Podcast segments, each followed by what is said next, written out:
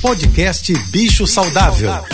Fique agora com dicas e informações para melhorar a vida do seu pet. Com a veterinária Rita Erickson, especialista em comportamento animal. Olá a todos, espero que estejam bem. Vamos conversar sobre banho de gato?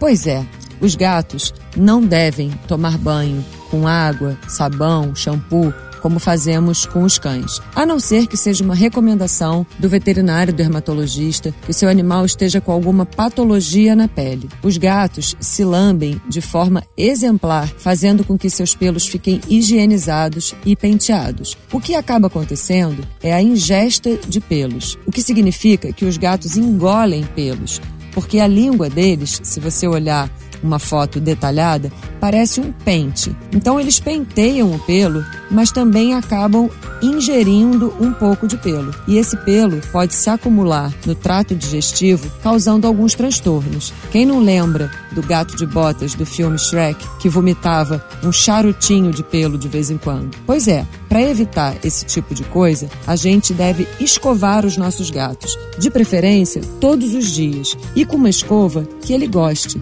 Não é para ser uma tortura.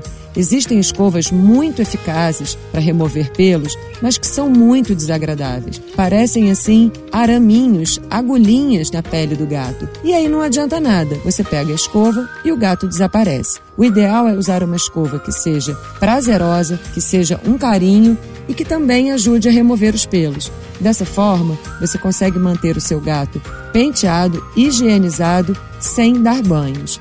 Em caso de necessidade, converse com o veterinário, inclusive sobre a forma menos estressante de dar banho no gato. E nem pensar em usar produtos perfumados. O olfato dele é muito sensível e qualquer perfume perturba demais a paz do gato. Podemos usar lenços umedecidos sem cheiro ou até mesmo um pano úmido para higienizar as patinhas e, se houver necessidade, de remoção de um pouco de fezes ou de urina que porventura pode ficar agarrado no pelo do seu gato. Se você quiser saber mais sobre esse e outros assuntos de veterinária, me siga no Instagram, ritaerickson.veterinária. Um beijo e até amanhã.